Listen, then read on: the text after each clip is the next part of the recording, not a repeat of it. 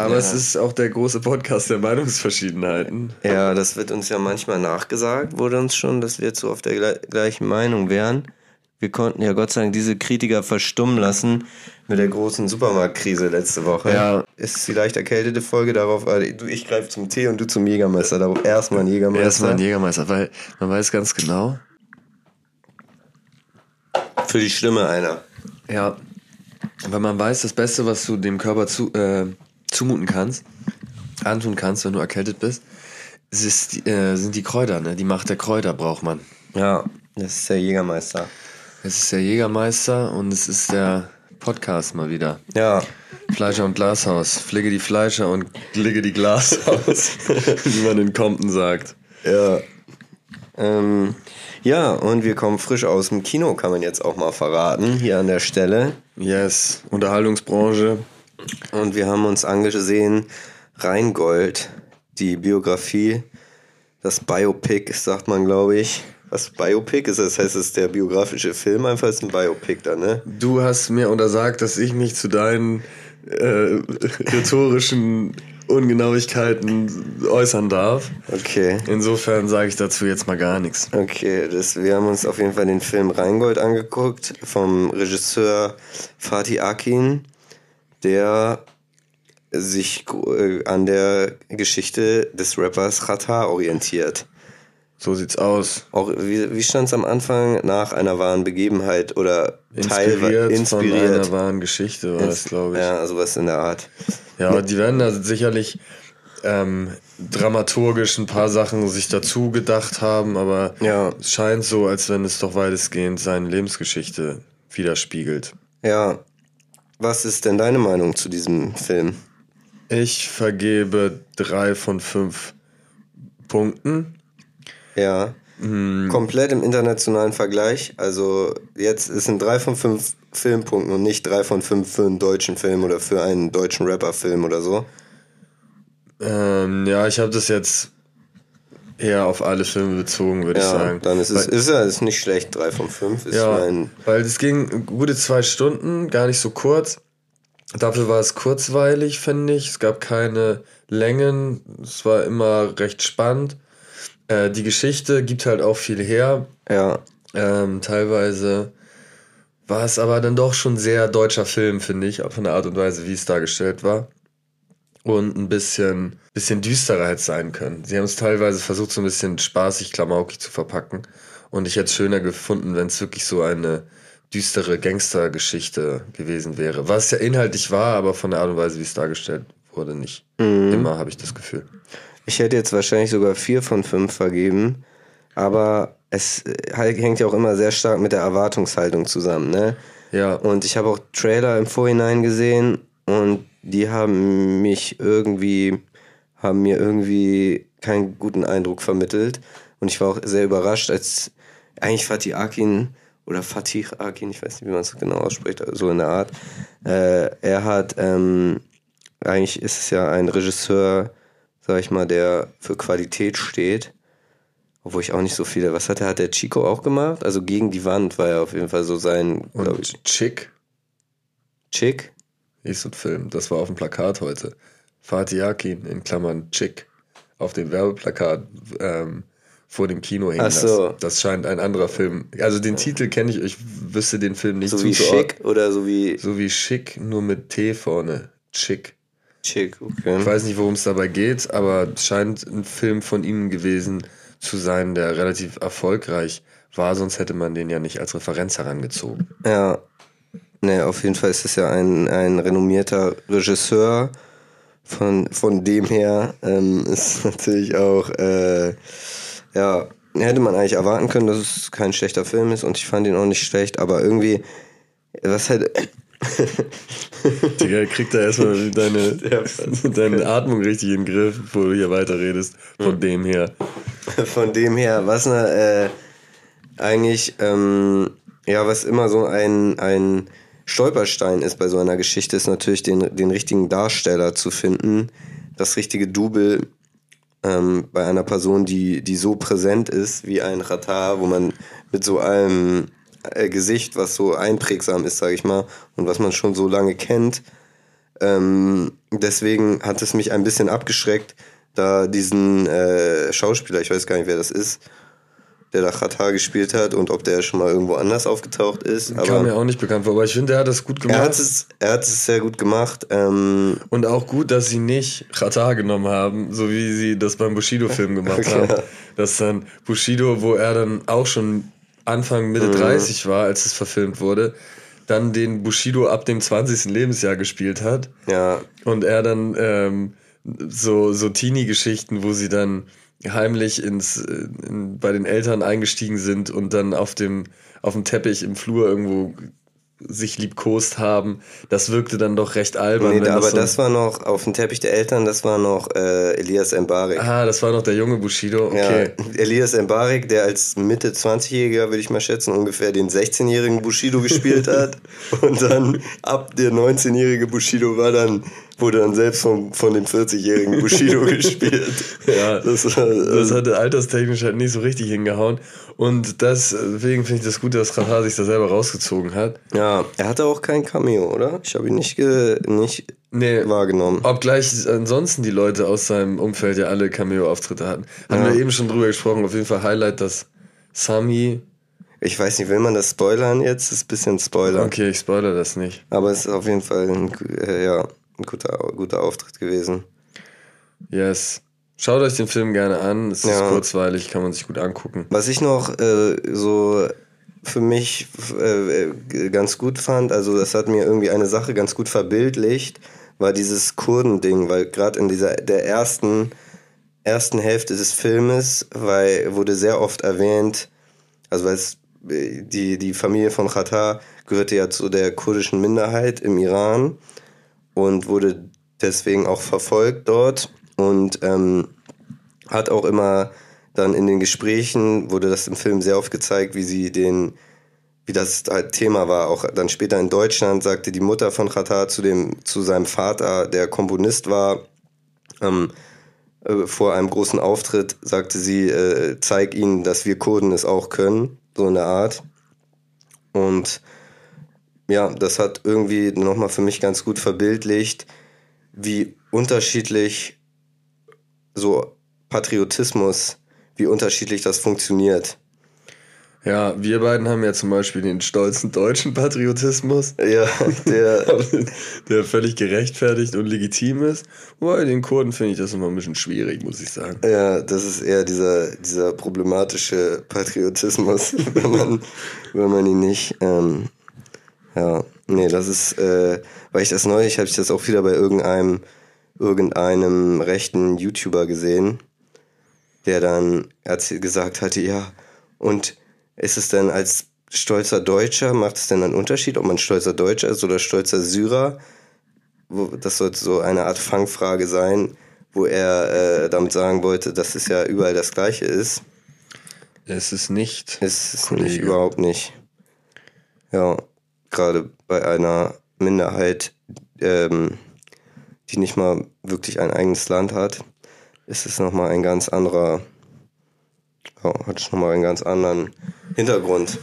Ja, auf jeden Fall. Weil man natürlich, wenn man so ein gemeinsames Leid erlebt hat, irgendwo fliehen musste oder auch jetzt in der Ukraine zum Beispiel, wo die Menschen bombardiert werden mhm. und immer Angst haben müssen, dass es ihr Land in der Form in Zukunft gar nicht mehr gibt. Ja. Und das schweißt natürlich als Gemeinschaft zusammen und das, worüber man sich dann identifiziert, ist die gemeinsame Nationalität. Das ist dann völlig legitim und natürlich. Aber wenn man in so einem reichen Elitestaat lebt wie in, wie in Deutschland, ähm, wo das Allermeiste selbstverständlich ist, da ähm, finde ich es dann doch schon merkwürdig, wenn man sich so darauf beruft, dass man jetzt ein stolzer Deutscher ist. Ja, wo auch nicht mehr einfach kein Aufbau mehr nötig ist, so in der Form wo man ja schon alles hat. Also wo, ja, sag ich mal, absolut. wenn man jetzt sagt, so Donald Trump mäßig, Deutschland first, Germany first, eher gesagt, das wäre so, ja, was mit den anderen Ländern so, wann kommen die denn mal dann an die Reihe? So, das, so, ja. das reicht doch langsam. Ja, das ist Quatsch. Ja. Aber Deutschland First, da komme ich äh, ganz smooth zu meinem Übergang, weil, weil ich ja ähm, auch, wenn ich das gerade so argumentiert habe, wie ich es argumentiert habe, ist es ja doch wichtig, dass die deutsche Sprache in der Form, wie sie ist, erhalten bleibt. Und dass man auch die Wörter, nicht zu viele Wörter hat, ähm, die man einfach aus anderen Sprachen übernimmt. So zum Beispiel wird in, ähm, in Bremen, ja, ich glaube in Bremen und auch in anderen Orten von Deutschland ist es üblich, dass der Dürüm, der Dürüm-Döner nicht als Dürüm, sondern als Rollo bezeichnet wird. Ernsthaft? Da merkt man schon wieder, was die Bremer, was die Bremer so drauf haben, nämlich gar nichts. Ist dir das Rollo. Rollo ist für mich so ein Fensterladen. Oder so ein, so ein Gardinenähnliches Ding, was du dann so ist runterfährst. Ist, so ja gar kein Begriff. Das, ich bin in das Bremen Rollo. nicht unterwegs. Ja, ich, ich glaube, es ist auch in anderen. Ich meine, das in NRW auch mal irgendwie mitbekommen zu haben. Ja, Schwachsinn. Völliger Bullshit. Und du bist ja. jetzt Team Rollo, oder was? Nee, nee, ich bin, ich bin, ich denke das Ding noch weiter. Ähm, weil ich das Ding, ähm, ich würde gerne den Begriff Pizza neu besetzen. Und zwar, ähm, weil ich eben für das Wort Pizza, da möchte ich auch gerne wirklich ein eigenständiges deutsches Wort.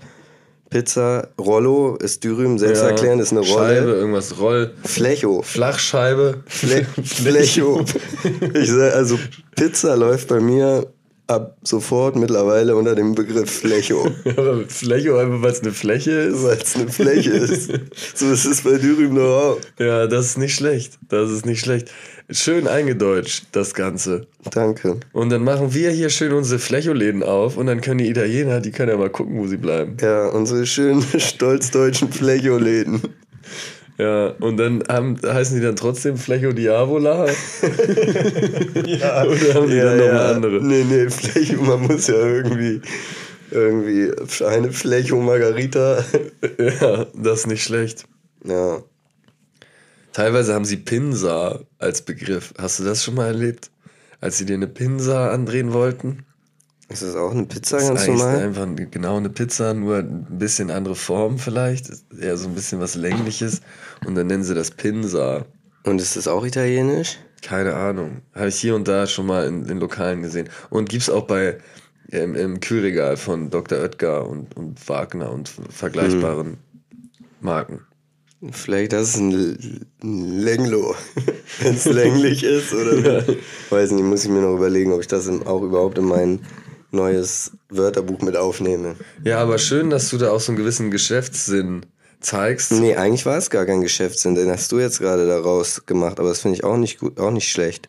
Auch nicht, finde ich auch nicht schlecht. Ah, okay. Weil ich dachte einfach, es ist für mich eine reine Neu. Äh, ja, merkt man, ich bin einfach der Business. Ich du bin einfach der Business-Typ. Ein Business-Typ. Letztes Mal habe ich von meinen ganzen Automaten erzählt. Ja, wie läuft's damit? Oh, es kommt so. Ich habe nee, mittlerweile habe ich eigentlich schon wieder ein neues Projekt. Ja. Ja, du hattest mich letzte Podcast-Folge darauf gebracht. Nämlich hattest du ja berichtet, wie du dich jetzt auf den grünen Mangelwinter vorbereitest. Ja. Und du hattest erzählt, dass du schon Kerzen geshoppt hast. Ja, die habe ich jetzt natürlich, jetzt verbrennen sie hier gerade, während wir aufnehmen. Naja, aber es ist ja auch schon kühl geworden. Ja. Ähm, und dann hatte ich mit Erschrecken feststellen müssen, dass ich noch keinerlei Vorbereitung getroffen habe. Für den grünen Mangelwinter. So sieht's aus. Und dann habe ich mir gedacht, was ist denn jetzt der Ener Energieträger der Zukunft? Und ich bin der Meinung, es ist der Taschenwärmer. Mhm. Kennst du den klassischen Taschenwärmer? Zum Knicken. Mhm, diese kleinen Gilet-Packs, Klar, die man ich, so knicken ich paar kann. hier noch, ja, ich paar am Start auf jeden Fall. Ja, und ich werde jetzt eine große Taschenwärmerfabrik hochziehen in, in irgendeinem Hamburger Umland. Okay. Und ähm, primär aber für den Eigenbedarf. Ich werde meine komplette Wohnung werde ich damit zukleistern mit diesen Taschenwärmern. Und dann, wenn dann mal die fünf Minuten sind, wo dann mal vielleicht ein bisschen Strom und Wasser und Gas da ist, dann siehst du bei mir aber die Kochtöpfe heiß laufen und dann wird ja. da pro, pro Kochtopf werden da 20, 30 Taschenwärmer wieder aufgeweicht. Okay. Und dann werden die wieder geknickt und dann werden die ganzen Wände und Fußböden und Decken, alles wird damit dicht gehangen. Ja, schön, schönes Konzept bei mir zu Hause. Und wenn noch was übrig bleibt, dann mache ich da auch noch ein Geschäft raus. Weil ich bin der Meinung, Nord Stream dicht machen, die ganzen Geschäfte mit Russland und mit allen anderen Staaten dicht machen. Wir können in Deutschland uns selbst versorgen und zwar über den Taschenwärmer. Und wie die chemische Zusammensetzung aussieht, was für Rohstoffe dafür notwendig sind, bist du da auch? Für einen Taschenwärmer? Ja. Ja, man braucht Glibber, glaube ich, relativ viel, oder? Ja.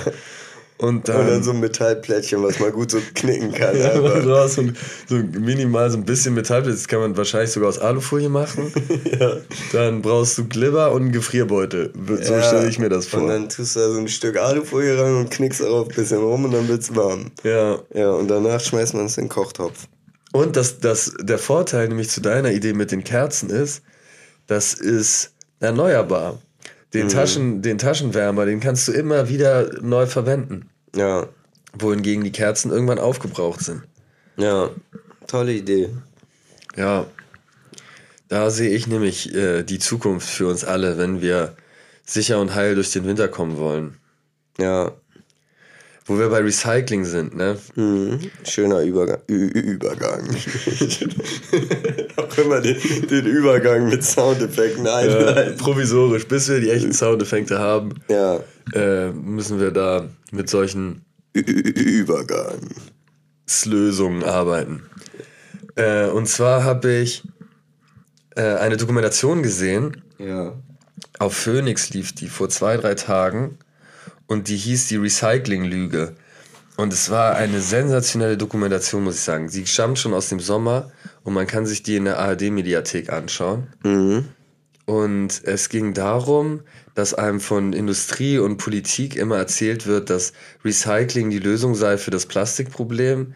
Es ist de facto aber absoluter Schwachsinn, weil ähm, diese Sorten von Plastik, die da, die da benutzt werden, zum überwieg äh, überwiegenden Teil so Mischplastik sind, die gar nicht für gleichwertige Produkte wiederverwendet werden können, sondern das ist dann so ein Downcycling-Zyklus und dann mhm. wird das immer nur für schlechtere Sachen verwendet und ein sehr, sehr großer Teil wird einfach als entweder ähm, verbrannt in Zementfabriken mhm. und die Zementindustrie profitiert enorm davon, weil die jetzt nicht mehr für ihren Brennstoff zahlen müssen, sondern sie kriegen vom Staat Geld dafür, dass sie das Plastik verbrennen.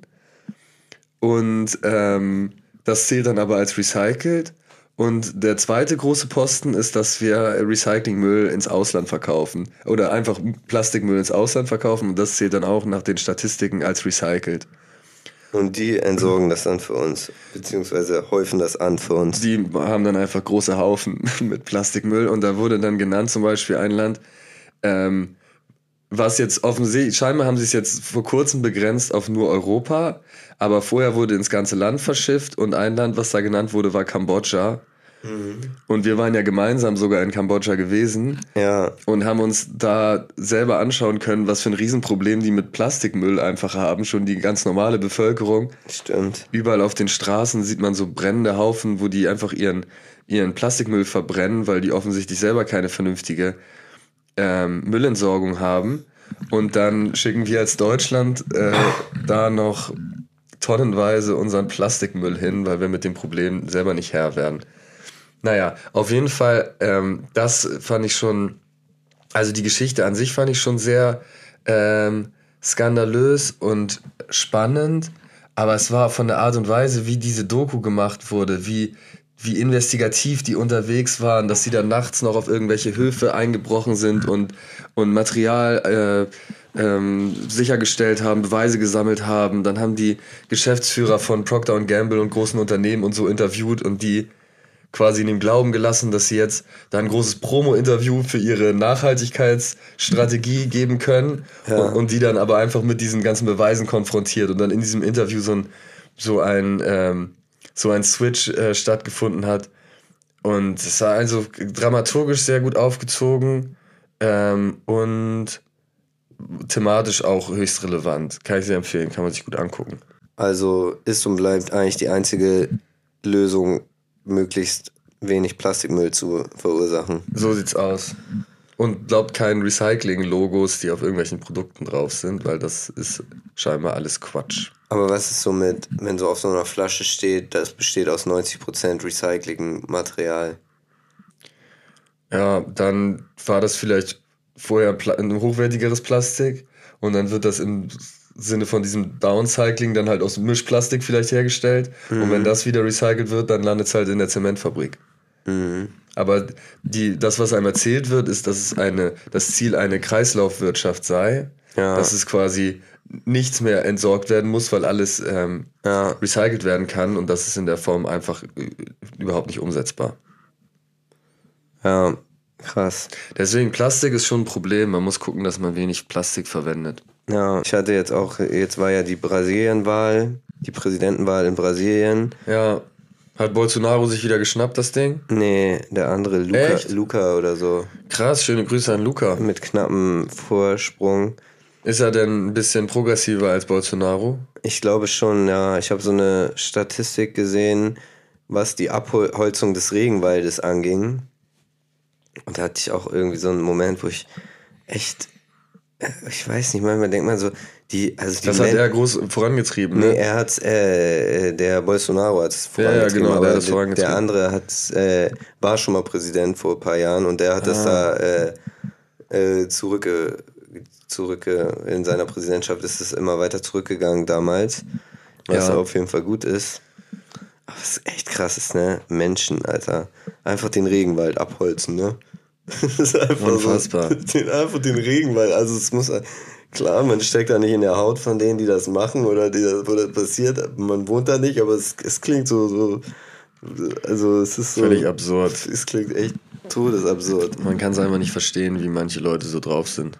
Ja, also das ist ja irgendwie auch das Kollektiv der Menschheit, was so drauf ist, was diesen, was mit seinem Konsum dazu Ja. führt.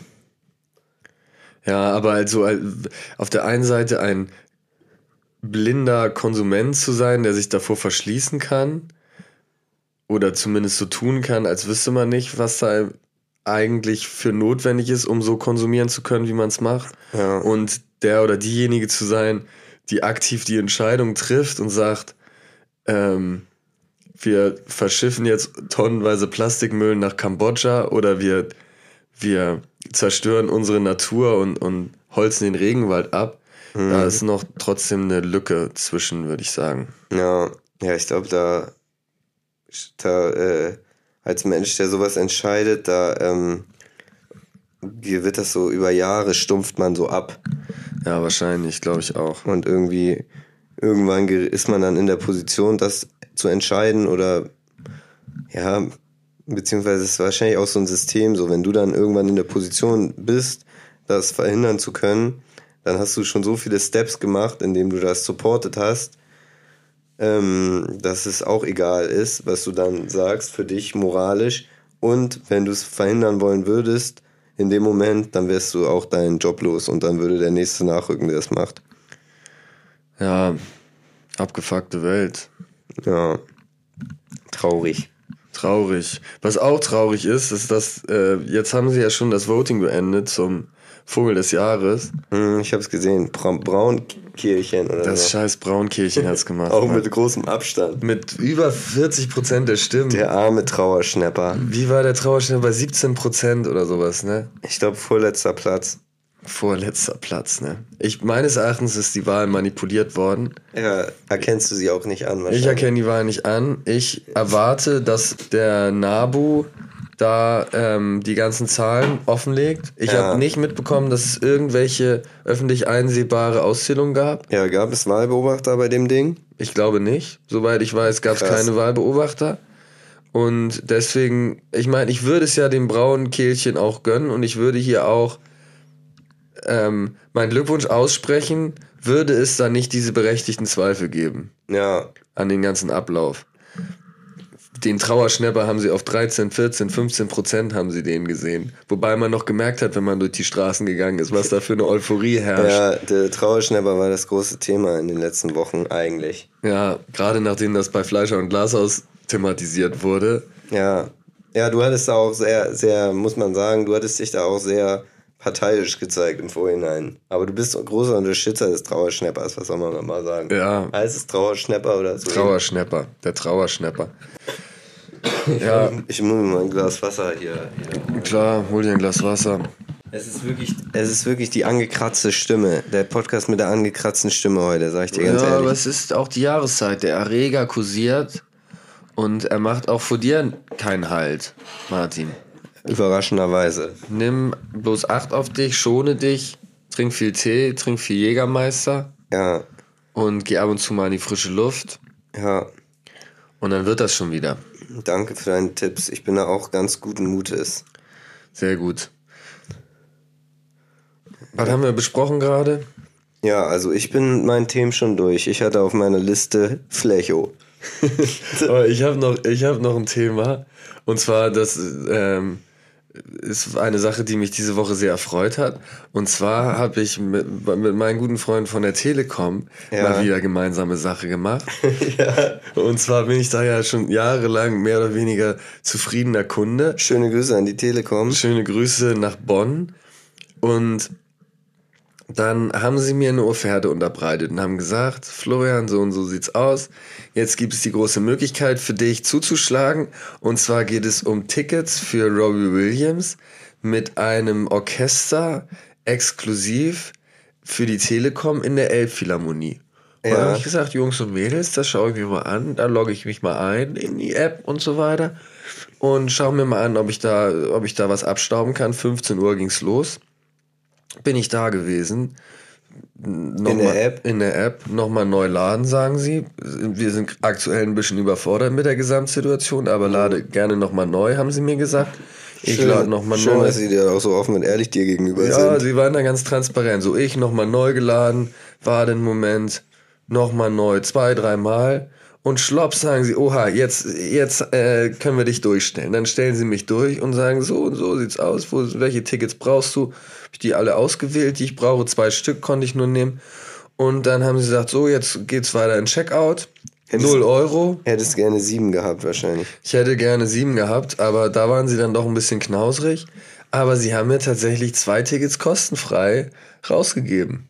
Das ist ja, Für Robbie Williams in der Elbphilharmonie ist schon krass, oder nicht? und musstest du überhaupt nichts machen, einfach weil du jahrelanger Telekom-Kunde bist. Ja, so sieht's aus.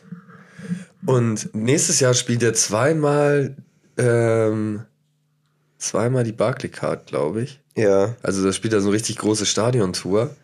Und Elbphilharmonie, großer Saal ist ja, wie viele Leute passen da rein? 1000, 1000 2000 oder so? krass. Ich war tatsächlich noch nie in der Elbphilharmonie. Ja, ich war zweimal da.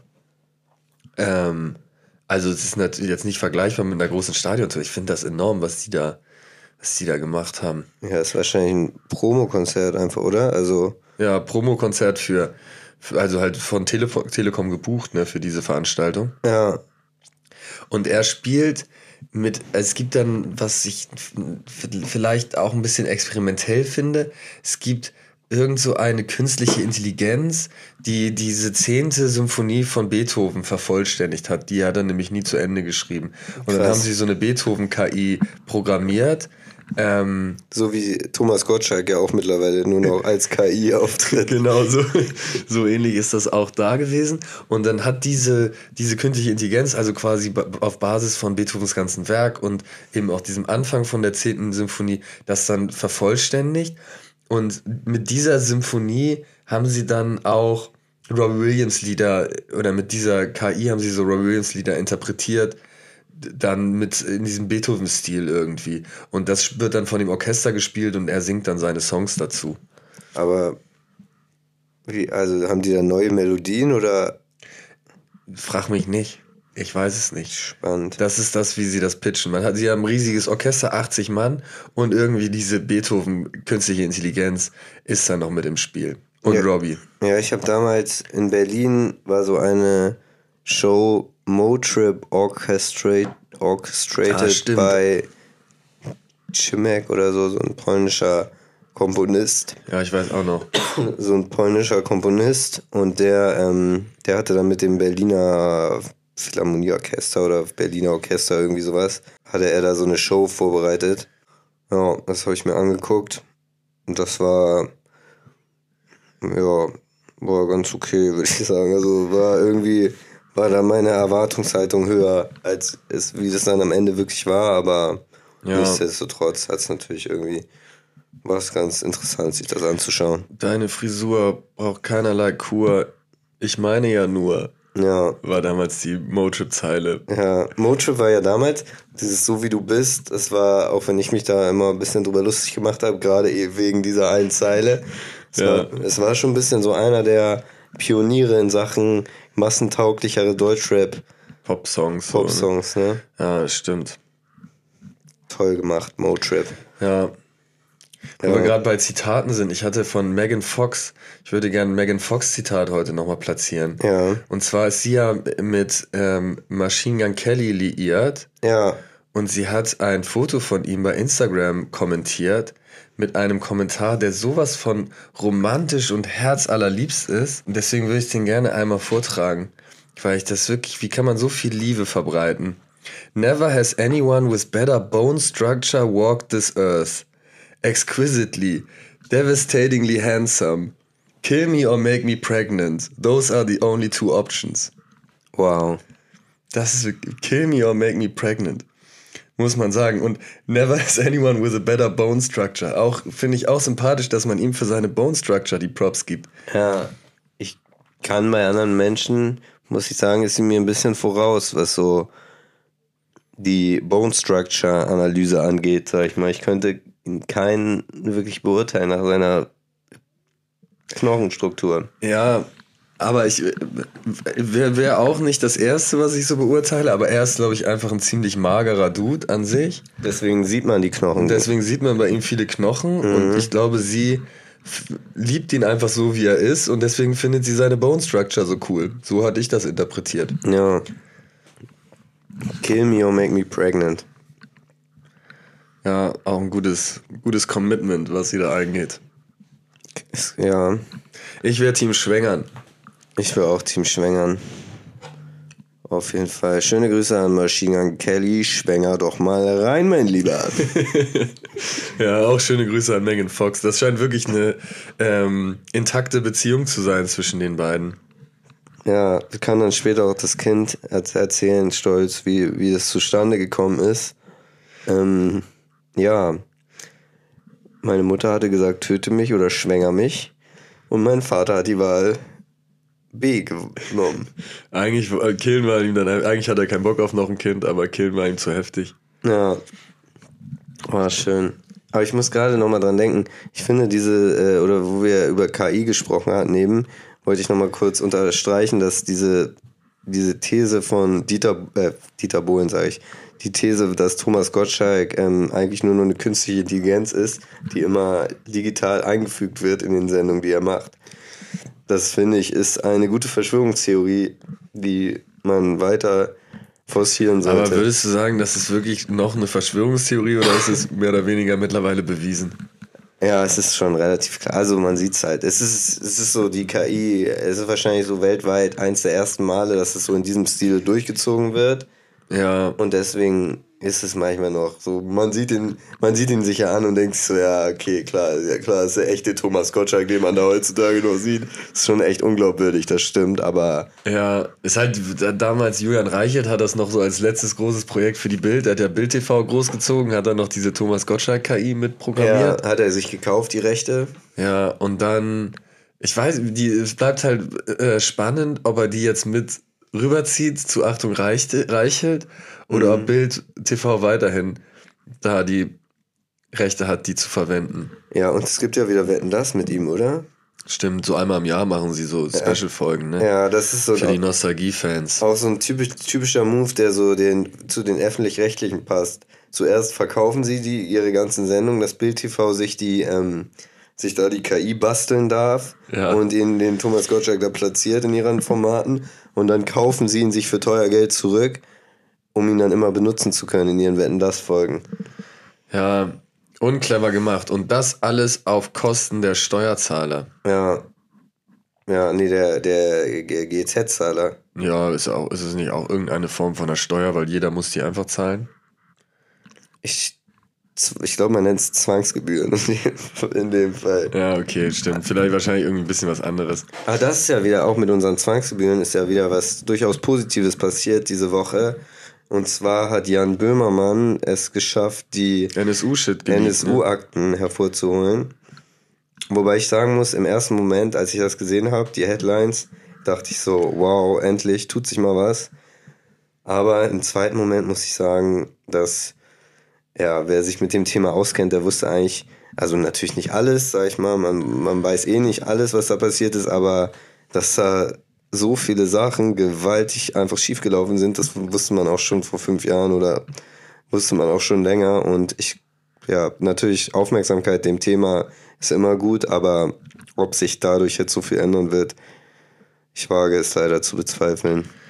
Ich habe mir das noch nicht angeschaut, ich habe aber gesehen, dass er da irgendwas geleakt hat. Ich weiß nicht, in welche Richtung das geht, ehrlich gesagt. Ähm, ich würde mir wünschen, dass sich da einiges ändert, weil da ist sicherlich Handlungsbedarf beim Verfassungsschutz. Ja, ja, und ich denke, es geht halt auch viel um die öffentliche Wahrnehmung. Ich meine, also, dass so eine Mordserie dann einfach als Dönermord abgewatschelt werden kann und ähm, da ja den ganzen Angehörigen erzählt wird, reihenweise, dass ihre, ihre Väter oder ihre Ehemänner da in kriminelle Machenschaften angeblich verstrickt werden, was vollkommen an den Haaren herbeigezogen war. Das liegt natürlich einfach an dem, ja, an dem Rassismus, der einfach und an den Vorurteilen, der so tief verwurzelt ist in der Gesellschaft. Und da, ja, da muss irgendwie halt einfach dran gearbeitet werden. Das ist halt schwer von heute auf morgen irgendwie zu, wegzubekommen.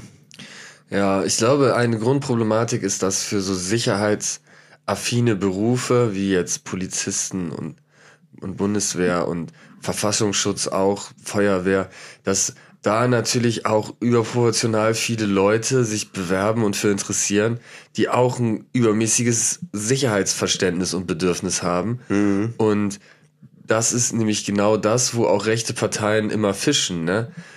Ähm, dass vermeintlich gäbe es zu viel Kriminalität und kriminelle Ausländer kommen und, und äh, Flüchtlingsströme kommen ins Land und so. Mhm. Und das ist immer so dieses Spiel mit der Angst. Clans, kriminelle Clans. Ja, genau. Und ähm, deswegen glaube ich, dass es da in all diesen Institutionen sicherlich auch viele Menschen gibt, die sich für die richtigen Sachen einkämpfen und wirklich ähm, im positiven Sinne, sage ich mal, für Recht sorgen wollen, aber leider wahrscheinlich im Vergleich zum im Querschnitt zur Gesellschaft überproportional viele, die dann rechtes Gedankengut verfolgen bis hin zu extremistisch oder Sachen decken zumindest oder ähm, drüber hinwegschauen. Aber was, was war denn so der entscheidende Leak an Informationen, was jetzt bisher noch nicht bekannt war? Durch Böhmermann. Ähm, also, was, was halt krass war, dass, diese, dass der Verfassungsschutz diese ganzen Akten einfach zuerst 120 Jahre über ja, geheim halten wollte, weil sie gesagt haben, dass damit halt irgendwie, ich weiß nicht, ob ihre V-Männer in Gefahr geraten und ihre Informanten. Und ja, weißt du, also da sind jetzt einige Namen gefallen da in diesem Böhmermann-Bericht ähm, und so weiter. Ähm, äh, und zum Beispiel, dass da ein, ein Verfassungsschützer, es gab ja einen, einen Mord des NSU in so einem Internetcafé, wo, ja. wo so ein, ähm, ein Verfassungsschützer direkt vor Ort war. Ah, okay. Und ich, ich glaube, es war nicht mal ein V-Mann, sondern es war wirklich ein Mann des Verfassungsschutzes, der, der da zufällig beim NSU-Mord in dem, in dem äh, Internetcafé anwesend war. Und der dann ich glaube, von dem hessischen Innenminister oder so von irgendeinem gedeckt wurde. Ähm, Crazy. Ja, ich, ich weiß aber nicht, ob das jetzt aus diesem Bericht hervorging oder äh, ja, weil ich bei dem NSU-Ding, wie gesagt, also da war ja, da waren ja schon, sind ja schon seit Ewigkeiten die einfach die gestörtesten Ungereimtheiten passiert, Und, bekannt.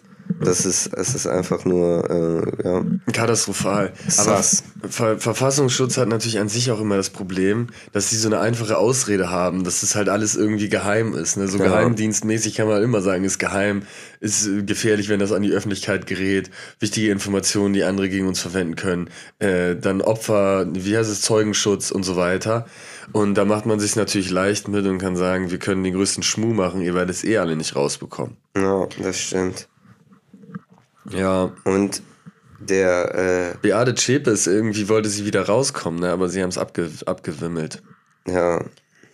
Ja, und dass die halt alle, dass der NSU vom Ding her auch vom Verfassungsschutz, wenn nicht komplett, dann auf jeden Fall zu großen Teilen mitfinanziert wurde. Ähm, ja, aber wie gesagt, ich weiß jetzt nicht genau, was da alles neu ist und was, was eh schon bekannt war.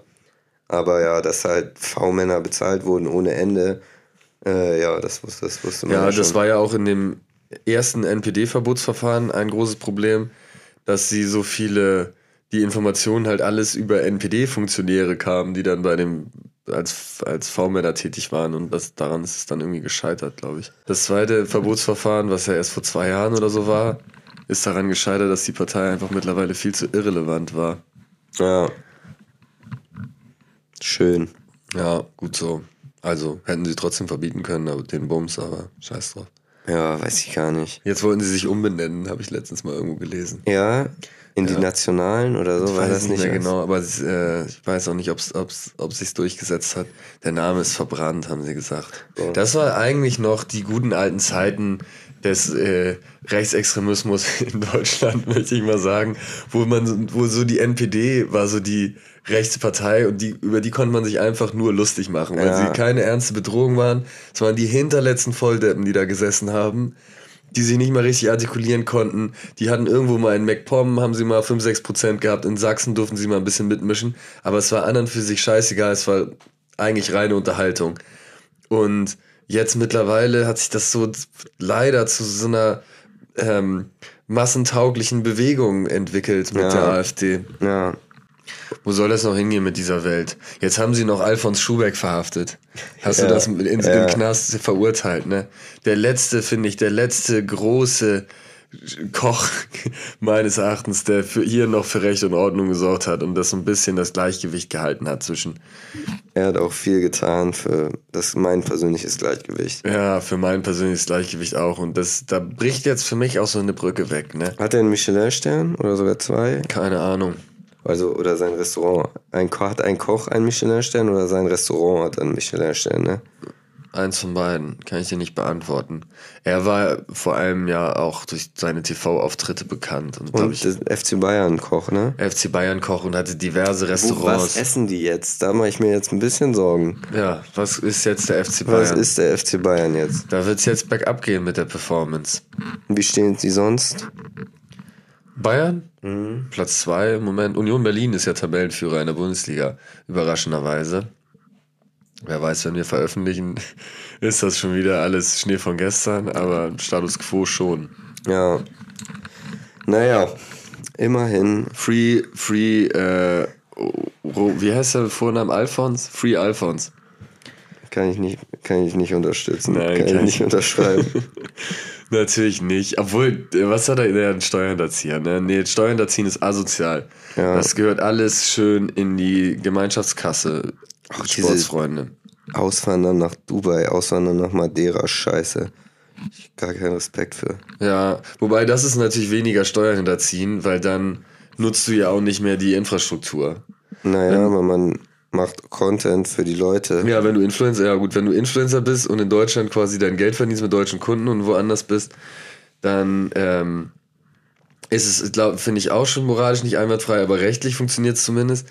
Aber wenn du in Deutschland auch noch deutsche Straßen benutzt, deutsches Un Umwel äh, Gesundheitssystem und äh, alle F Vorteile, die du hast und eh schon Millionen verdienst, aber dann noch mehr Millionen auf dem Konto haben möchtest, dann ist das ähm, nochmal eine Spur verwerflicher meines Erachtens. Ja, aber ich finde, wenn du jetzt Content machst oder deine, deine Zuschauer oder deine, äh, deine Fans und die Leute, die dich bezahlen, deine Kunden in Anführungszeichen, wenn die diejenigen sind, die die deutschen Straßen und die deutschen Schulen besuchen, dann äh, wird sozusagen die Infrastruktur für die geschaffen, damit die sozusagen das Leben führen können, um deinen Content zu konsumieren und, und, und um dich zu finanzieren, dann gehörst du auch in diesen Kreislauf mit rein, auch wenn du nicht selber auf diesen Straßen fährst. Ja, aber ich finde, das verschwimmt halt ein Stück weit mehr, weil ich meine, wir schauen uns ja auch äh, im Kino Filme an mit ähm, irgendwelchen internationalen Schauspielern und die zahlen jetzt auch nicht in Deutschland Steuern. Und also man, man konsumiert ja äh, Kunst und Unterhaltung aus aller Welt ohnehin. Ja, das stimmt. Und ich meine, es gibt auch natürlich auch gerade äh, in, in äh, die Steuergeldern gehen natürlich auch in viel Unsinn und damit wird viel Schabernack getrieben. Aber da sind, stehen wir, glaube ich, gerade in Deutschland noch ganz gut da im Verhältnis. Ja, vor allen Dingen ist ja das, das. Und es gibt keine Alternative dazu. Also wer soll es sonst zahlen? Ja, und also die Alternative wäre ja zum einen, wenn man jetzt Steuern hinterzieht, entweder du behältst die Kohle für dich, dann bist du natürlich einfach ein Egoist und äh, auch ein Krimineller. Ähm, oder du bist der Meinung, du könntest es selber besser umverteilen, als es Vaterstaat hinbekommt. Ähm, dann bist du vielleicht kein Egoist, bist gesetzlich wahrscheinlich immer noch ein Krimineller. Ähm, und das ist auch anmaßend, weil warum sollte jetzt eine Person alleine nach ihrer eigenen Lust und Laune das besser entscheiden können als, als ein System, wo tausende Behörden dran arbeiten und was irgendwie über Jahre entstanden ist. Also da wird sicherlich auch viele Steuerlöcher geben und viel Geld unnötig verbrannt werden. In den Verfassungsschutz unter anderem. Zum Beispiel in Verfassungsschutz oder in irgendwelche Bauprojekte, die viel zu viel Kohle fressen und tausend andere Sachen. In Summe, glaube ich, wird es aber immer sozialer sein, dass, äh, dass der Staat das umverteilt und nicht ähm, jeder selber das äh, für sich entscheidet. Ja. Von dem her, Fleischer und Glashaus weiterhin aus Deutschland und nicht aus Dubai. Ja, so sieht's aus. Ich kann es Vorerst. jetzt, ich kann's jetzt nicht versprechen, dass es die nächsten. Vorerst, vorerst. Die, ich, ich, wollen wir. Oh, Die schon- nächsten drei Folgen Boah, kommen. ich habe ich hab gerade schon befürchtet, dass du so ein Commitment eingehen möchtest. Meinst du, die nächsten drei, was, stell dir mal vor, in drei Folgen, da kommt der dicke Auftrag rein und wir müssen Ja, jetzt hier in wir Deutschland die, alles die versteuern. Nächsten Sonntag noch aus, nächsten Sonntag noch aus Deutschland. Nächsten Sonntag noch auf aus Deutschland, ja. Das können wir zur Not wieder irgendwie. Über den Schnitt auch theoretisch. Können wir über den hinweg, Schnitt ne? noch rausmachen. Also, wie auch immer, nächsten Sonntag kommt Fleischer und Glashaus wieder. Da- Darauf können wir uns committen. Yes, so sieht's aus. Haut rein, ciao. Ciao.